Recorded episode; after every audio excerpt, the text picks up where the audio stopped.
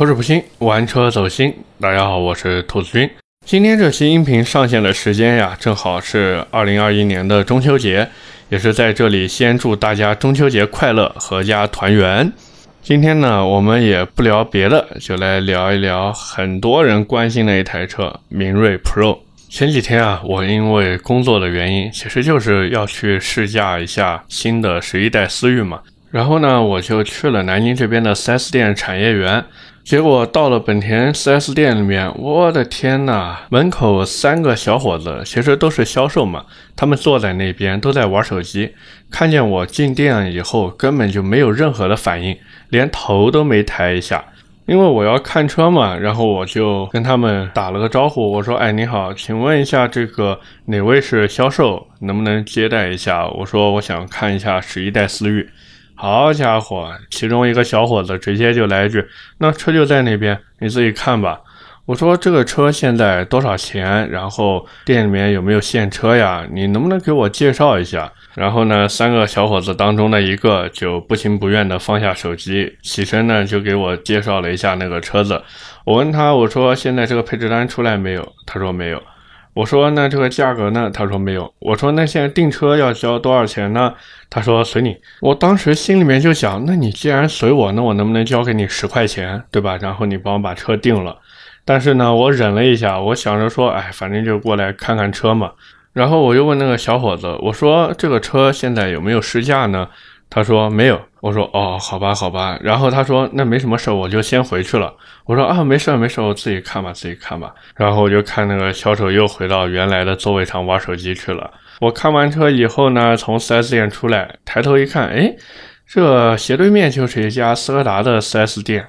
然后我就突然想到，哎，他们之前出了一台车叫做明锐 Pro，好像很多人其实都挺关注这台车的。然后呢，我就开车到斯柯达 4S 店的门口嘛。结果我的天啊，那个待遇简直是天壤之别呀！我车子刚一停下，销售就从店里面走出来了，就在我车子面前等着。然后我一下车，他就非常热情的接待我，也非常礼貌，就邀请我说进店看一看。我说那行，那我进去看一看。他就问我说：“哎，请问一下你想看什么类型的车？”我说：“我想看一看轿车。”他说：“那你预算大概是在多少？”我说：“十五万左右。”他说：“那你有没有之前了解过我们的车？”我说：“我之前在网上看过你们的那个明锐 Pro 嘛。”结果他就特别特别热情的在那边给我介绍，而且还邀请我坐进去静态的先体验一下。那么在店里面的那个展车呢，是一个次低配的车型，然后销售呢也是很诚恳的跟我在说，这个展车是次低配，所以有的功能没有。咱们呢先上车，我给你一项一项来介绍。包括次顶配的车型会有什么配置呀？然后次低配的车型少了哪些配置呀？我的天哪，那个销售真的，我都不知道他怎么能把这个配置表背得那么全的。包括他这台车的掀背、内饰，尤其是内饰设计。只要说到出风口，就是兰博基尼同款；说到换挡杆，就是保时捷同款；说到动力总成，就是奥迪 A3 同款；说到车上的其他配置，就是大众同款。最后还不忘跟我补充一句，说先生懂大众、会买车的，最后都会选斯柯达。我就问他说，这台车现在有没有什么优惠？然后销售就很热情的跟我说，其实是厂家规定没有任何的优惠。但是呢，我们因为是六星级的经销商，讲到这个星级经销商啊，大众体系里面其实有这个星级评定，从什么三星、四星、五星、六星，直到七星，好像最高是七星啊。然后呢，不同的经销商他们拿的这个卖车的返点是不一样的。换句话说，你到星级越高的这个经销商去买车，你能拿到的价格就越低，因为经销商卖掉之后，他拿的返点越多，他自然而然就愿意降价去冲量。所以，如果有想买大众车子，包括斯柯达呀这些车子的朋友，可以问一下你们这家店到底是几星级经销商，然后再跟他坐下来慢慢的谈价格。那言归正传啊，现在斯柯达这个明锐 Pro 全系优惠只有五千块钱，贷款呢会给你一个两年免息的政策，首付最低可以到百分之三十，然后你可以贷百分之七十的钱。不过呢，会要另交一千块钱的贷款手续费，还有一千块钱的上牌费。这个一千块钱上牌费，不管你是全款还是贷款都要给。如果你是做贷款呢，4S 店会额外再多送你两千块钱的油卡。除了这些之外呢，你如果买车，他还会送你全套的脚垫和全车的玻璃膜，包括前挡呀、四个玻璃啊，还有车的后挡都有。然后呢，还有一些小礼品也是可以帮你争取的。说是争取，其实就是送给你，无非就是一些什么钥匙扣呀、停车的电话牌之类的，就这些不值钱的小玩意儿。反正也是尽可能的提升你一个购车的体验。然后我就问销售，我说。这个明锐 Pro 现在哪个配置卖的比较好？销售呢就跟我说，其实卖的都还可以。他说我推荐你买次低配的车型，因为现在厂家为了促销，会给一些次低配的车型去免费装一些次顶配的配置发过来。最常见的呢就是那一套十八寸的轮毂，然后次顶配的车型有的也会装一些顶配车型的配置。但是呢，也有不会多出这种赠送配置的车子，就有点像我们去买盲盒开奖一样。你要碰到有多出配置的车子，那你就赚了。如果说它没有这种多出配置的车子，那你该买啥就是买啥。4S 店呢也不会说多送你一些这种选装配置。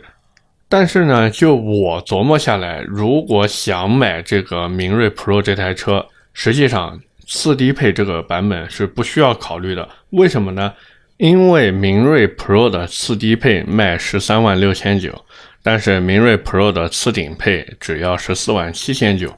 换句话说，你多花这一万一的差价，多出了非常非常多的配置。那些花里胡哨的我们且不说，单说座椅通风和加热，还有电动调节，就非常非常的实用。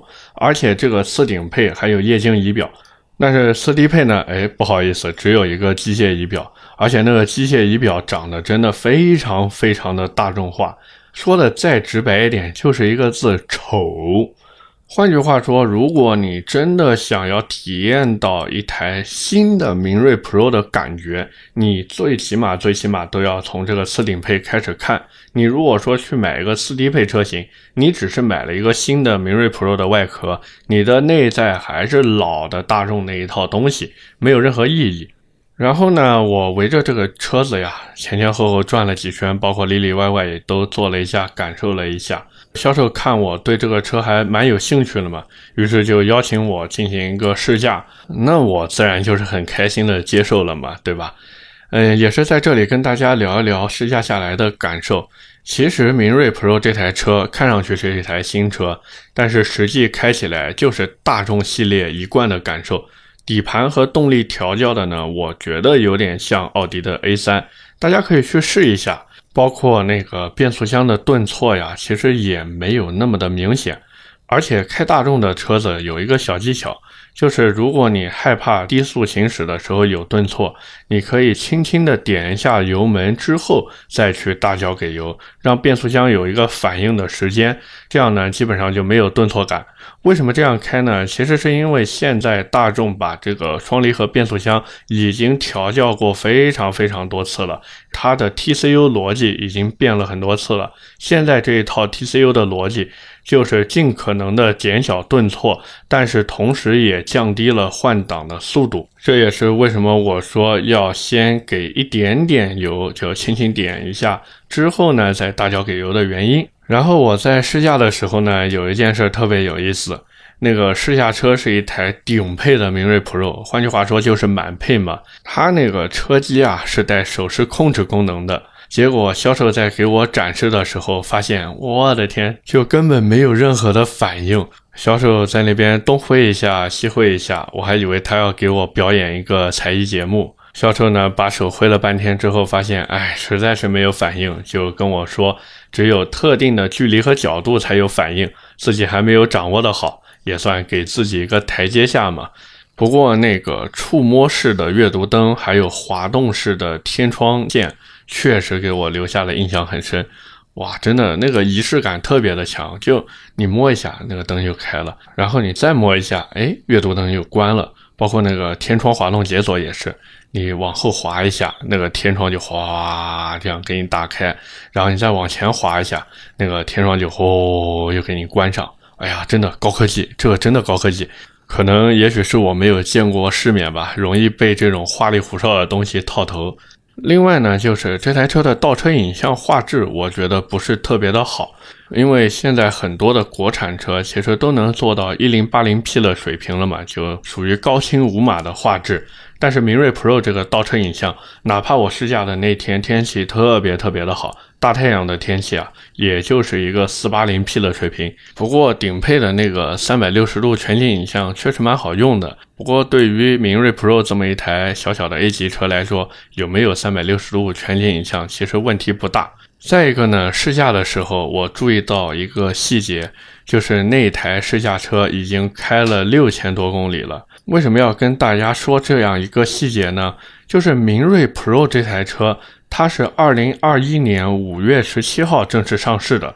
那么算上把试驾车发到各个经销商那边，然后经销商对车辆进行一个整备，包括上牌呀、买保险呀，这些其实都是需要时间的嘛。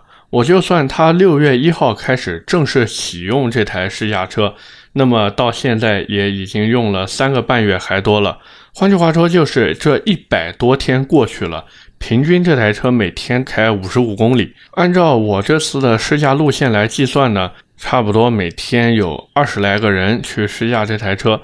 其实这个数据不算少了。我粗略的计算了一下，这台试驾车大概有两千多个人开过了。这还只是一家店的试驾车哦，就有两千多个人开过了。很多朋友可能听到这里会想，哎，兔子，你算这个东西到底有什么用呢？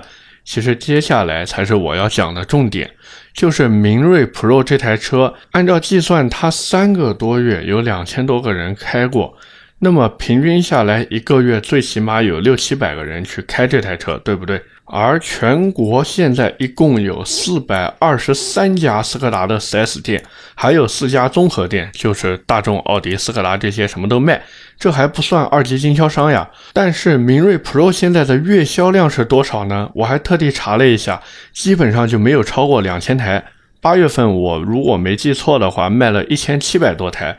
换句话说，明锐 Pro 这台车，如果一家店一个月能卖掉五台左右，那真的是烧高香的销量了。所以我就反应了过来，为什么销售在接待我的时候如此的热情。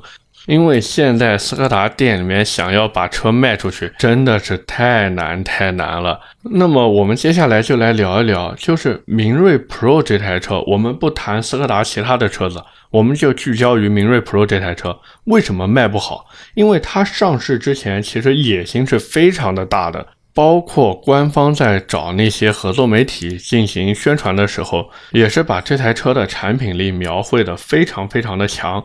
那为什么在那些汽车媒体口中产品力这么强的明锐 Pro 就是没人买呢？很多人说啊，是不是因为品牌的原因啊？也有人说是因为大众的打压，刻意让斯柯达比大众低半级。也有人说呢，哎，斯柯达现在品牌力下滑，无人问津了。还有人说呢，是车辆的机械素质不好，很多人也不愿意买配备干式双离合的车。其实这些都有关系。但是这并不是明锐 Pro 卖不好的核心原因。实际上，明锐 Pro 之所以卖不好，我觉得最关键的因素就一点，这个因素用英语来说叫做 price，用中文来说就是价格嘛。我们上网一查就能查得到，现在明锐 Pro 的售价从最便宜的十二万四千九起，最高卖到了十五万七千九，这是一个什么概念呢？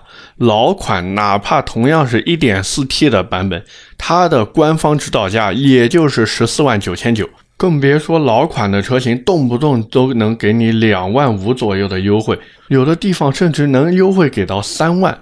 换句话说，过去 1.4T 的斯柯达明锐，我们说的不是明锐 Pro，是明锐。就老款的明锐 1.4T，它实际上最终的落地价格，哪怕你买的是顶配版本，也就是十四万左右。而现在你如果想去买一台全新的明锐 Pro，你都不要去谈顶配，就那个次顶配的车型，我特地算了一下，整台车落地你需要花到十六万两千多块钱。我的天，你相比于过去十四万多落地，你整整贵了两万多呀！各位想想看。当初斯柯达卖的好的时候，整个大众体系里面，基本上车子都是挺着脖子在卖。价格坚挺的都让人害怕，然后有一些并不是那么认大众，但是又想买大众的人，他就会发现，哎，斯柯达其实就是大众的换壳车呀，然后价格卖的还比大众便宜，那为什么不买呢？直接入手就可以了。所以这也是为什么当初斯柯达能卖得好，就是因为它比大众要便宜。然后现在明锐 Pro 它就优惠五千块钱，我还特地查了一下二级经销商的报价，基本上能优惠到一万就谢天。谢地了，甚至很多也就是优惠八千左右。你再转头看看大众，都已经采取以价换量的策略多久了？哪怕内饰老一点也没有关系。为什么呢？因为去买大众的人，首先他会觉得大众的标会比斯柯达更加的高级。再一个，大众现在都这个价格了，那我为什么还要去考虑斯柯达呢？那现在你斯柯达的内饰再新又能怎么样吗？我们就单说明锐 Pro 这台车，它的配置高吗？非常的高，比速腾更新的设计语言，整体的内饰营造的氛围，包括用料，还有整体车辆的科技化配置等等东西，所有东西让你看起来都是最新的。而且斯柯达明锐 Pro 还有一个大大的掀背在那儿，然后你把那个掀背一打开，你会发现，我的天哪，这个后备箱简直就是海量存储空间。换句话说，就是斯柯达明锐 Pro 这台车，你不管从任何的角度去看，这台车都能给你一个非常明显的新车的感觉。但是问题又来了，斯柯达口口声声说自己这台明锐 Pro 是一个新产品，那我想请斯柯达解释一下，为什么你的动力系统用的还是老一套呢？那我多花的这些钱就等于我买一个皮肤，不是吗？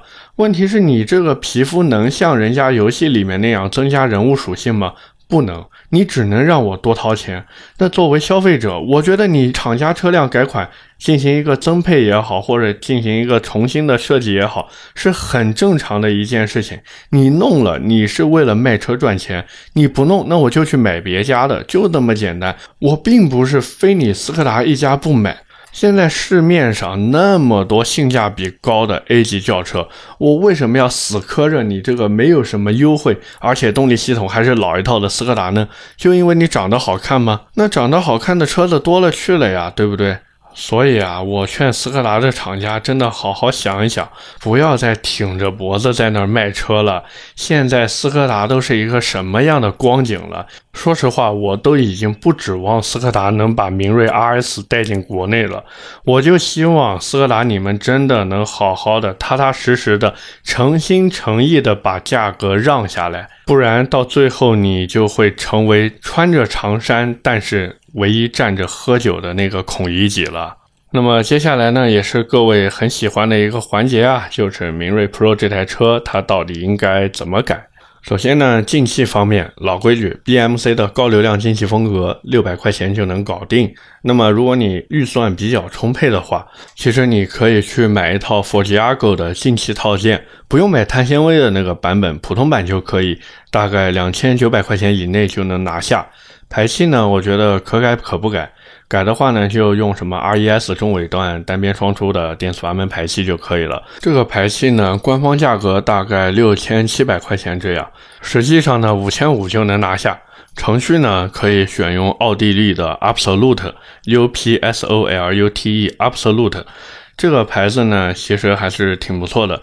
一阶程序大概六千五百块钱，刷完以后一百八十一马力，二百九十五牛米。这个是 OBD 直刷的，也是非常的方便，属于一个比较稳定的罐头程序。那你如果想便宜一点呢，也可以用 Racetrip 的外挂电脑，选那个三千四百九十九一套的专业版就可以了。装完以后呢，大概是一百八十五马力，三百一十三牛米。可能有人会说，哎，为什么这个 Racetrip 的外挂装完以后数据会比直刷还要高？其实呢，在日常的使用过程中，外挂电脑它是有一个叫 Map 调节的 MAP Map 嘛，其实通俗来讲就是档位。你日常驾驶不可能开到最高的那个档位，一般就是开到 Map 五这个样子。那么算下来的话呢，其实并没有一百八十五马力、三百一十三牛米那么高，大概也就是个一百七十多马力，然后两百八十几牛米这个样子。所以你说有没有提升呢？肯定是有提升了，但是肯定没有直刷来的效果那么好好嘛。再一个呢，就是火花塞。我推荐各位可以用日本 NGK 的铂金火花塞，一百零八块钱一支，买四根就是四百三十二块钱。点火线圈呢，可换可不换。如果想换呢，可以用 Speed Force 的点火线圈，两千块钱一套，非常的便宜。避震呢，天域的 SAZ 就可以。五千五百块钱一套，其实如果你对于操控没有那么强烈的需求，短弹簧真的够了。买一套艾巴赫的黑黄，一千九百块钱就搞定了。刹车呢，可以选用 TEI 的四活塞刹车，加上三三零的刹车盘，这个东西四千五百块钱一套。这个刹车的性能呢，日常走街已经非常非常的够用了。另外提醒大家一点，就是记得把这台车的后轮刹车盘换成通风盘，因为原厂是一个实心盘。散热呢不是特别的好，但是尺寸呢可以不用变。这个后轮通风盘网上有很多的配件，随便买一个就行了。只要是正经的通风盘就没有什么问题。那么轮毂呢，原厂的高配用的是二二五四五十八的轮胎。其实如果你想最好看的话，可以选用十九乘八点五 J 的轮毂，ET 三十八 PCD 五乘幺幺二 CB 五十七点一。但是你如果用十九乘八点五 J 的轮毂，你的轮胎一般都是会换成二四五三五十九的轮胎，其实这个二四五的胎宽是有一点影响动力的。如果你不想影响动力的话呢，你就用二二五四零十九的轮胎。但是这个轮毂大概率是需要定制的，因为市面上很少有十九乘八 J 的轮毂。如果你说我拿这个二二五四零十九的轮胎装在十九乘八点五 J 的轮毂上面行不行？其实是可以的，只是我不是特别的推荐。最后呢，就是这台车的改色膜，我是觉得可贴可不贴，因为原厂的那个橙色还有宝石蓝色都挺好看的。不过呢，可以用改色膜把车身上的镀铬件进行一个黑化，比如说窗框呀、前保的下格栅饰条啊、叶子板侧边的 Pro 饰条啊，基本上这些地方你贴成黑的以后呢，会比原来银色好看很多。然后车辆的中网呢，我记得是有纯黑色的替换件的，大家可以在某宝上面查一下。如果没有呢，就等一等，或者自己拆下来去做个油漆就好了。基本上两三百块钱就能搞定。然后这台车的尾喉呢，也可以换一下，包括尾唇其实也是可以换的。尾唇的造型呢，具体可以参考海外版明锐 RS 的造型。然后尾喉呢，就弄成黑色的。原厂那个银色尾喉，在你进行这些镀铬件黑化以后呢，会显得有点突兀。如果网上没有卖这个适配的黑色尾喉的话，你可以自己拿过去做漆，和前保价格也差不多，也就两三百块钱就能搞定了。基本上你这样一圈改下来，就可以去参加各种车友聚会或者改装展了，整体的效果会非常非常的好。那么最后的最后呢，我们也是做一个小小的总结。其实明锐 Pro 这台车的整体配置，我感觉还是可以的。但是这个还可以的前提是你得买到次顶配的车型。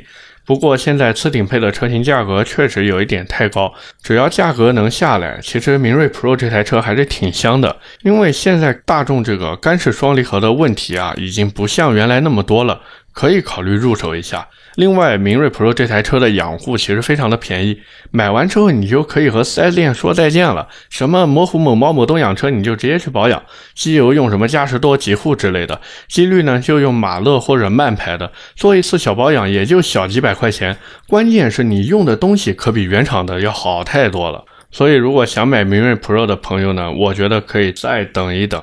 这台车真的有可能是一个晚买有很大折扣的车型。如果想买明锐 Pro 的话呢，我觉得可以等到二零二二年六月以后，等芯片短缺的问题彻底解决了，那那时候厂家自然而然就希望销量能够再往上抬一抬嘛。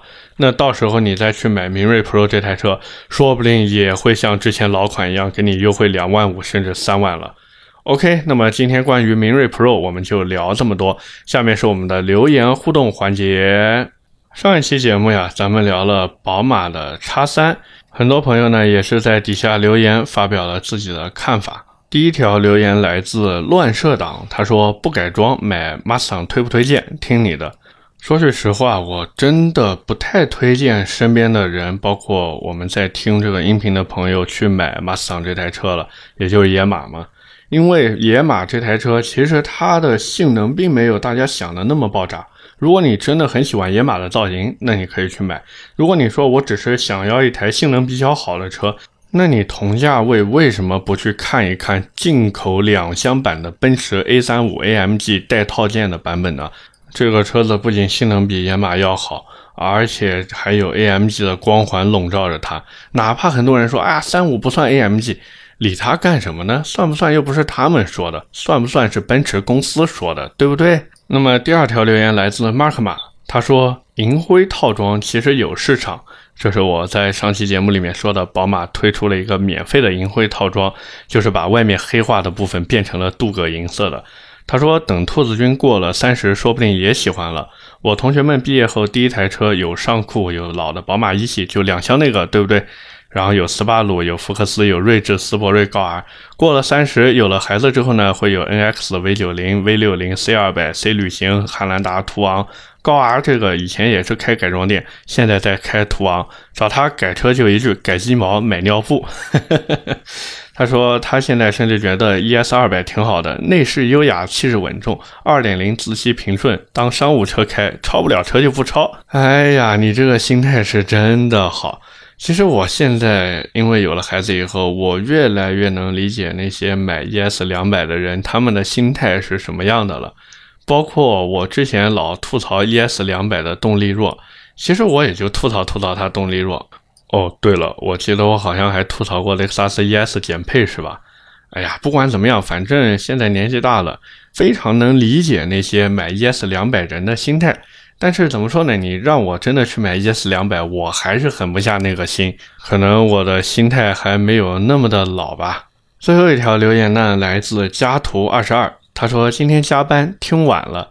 二零一八年呢，他带着父母开车路过一家宝马店，然后进去看了一下叉三。反正他和家人坐后排都觉得挺憋屈的，有种坐牢的感觉。加上那时候没有可观的优惠，就不考虑这个车了。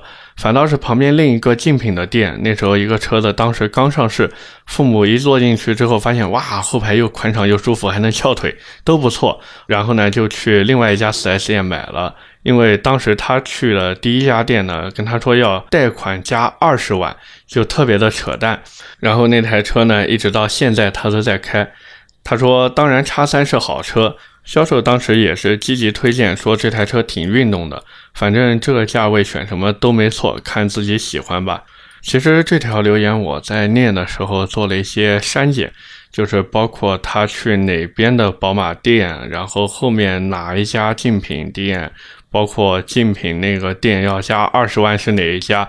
这个哥们在评论区其实都跟我说了，但是我这个音频节目里面呢，我不太方便指名道姓的去说人家，所以也希望大家理解。感兴趣的朋友呢，可以到上一期节目的评论区里面找到这位家图二十二的留言，里面呢他讲的非常的详细，包括我也跟他进行了一个回复，也是非常感谢他这么一个详尽的分享。OK，那么今天的节目呢，我们就聊这么多，也是非常感谢各位的收听和陪伴。